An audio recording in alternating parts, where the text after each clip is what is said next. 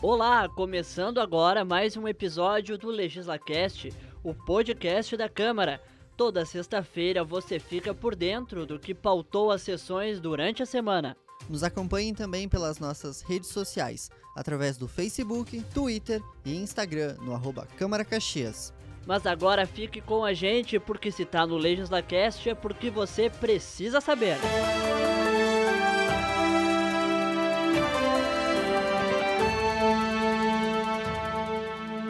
Prefeitura vai responder pedido de informações sobre o estado dos banheiros públicos de Caxias do Sul. Requerimento de autoria do vereador Rodrigo Beltrão tem 18 questionamentos. Entre eles estão qual é a rotina de limpeza e quantos profissionais são disponibilizados para o serviço, o estado de conservação das pias, vasos sanitários, torneiras, mictórios, lâmpadas, ralos e portas também são questionados. Vereadores acolhem parecer de inconstitucionalidade ao projeto que dispõe sobre o recebimento, depósito e distribuição de sobras de materiais de construção para doação às pessoas carentes e entidades beneficentes do município. A matéria, de autoria do ex-vereador Nerio Carteiro, teve apontado vício de origem.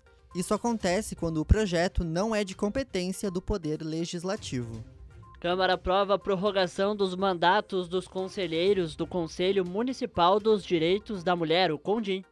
De acordo com o Poder Executivo, autor do projeto, o motivo da prorrogação se deve à pandemia da Covid-19, o que impossibilitaria as eleições.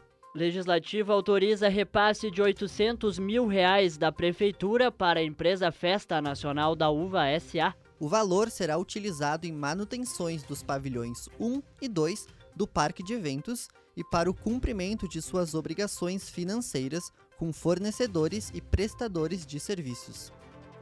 As notícias completas desta edição são produzidas pelo setor de comunicação da Câmara. O LegislaCast tem a apresentação de Lucas Marques e Pedro Rossano. Na edição, Ayrton Neto. Na supervisão, o jornalista Fábio Rausch. Coordenação geral, Denerley Antonioli. Um bom feriado e até semana que vem. Tchau!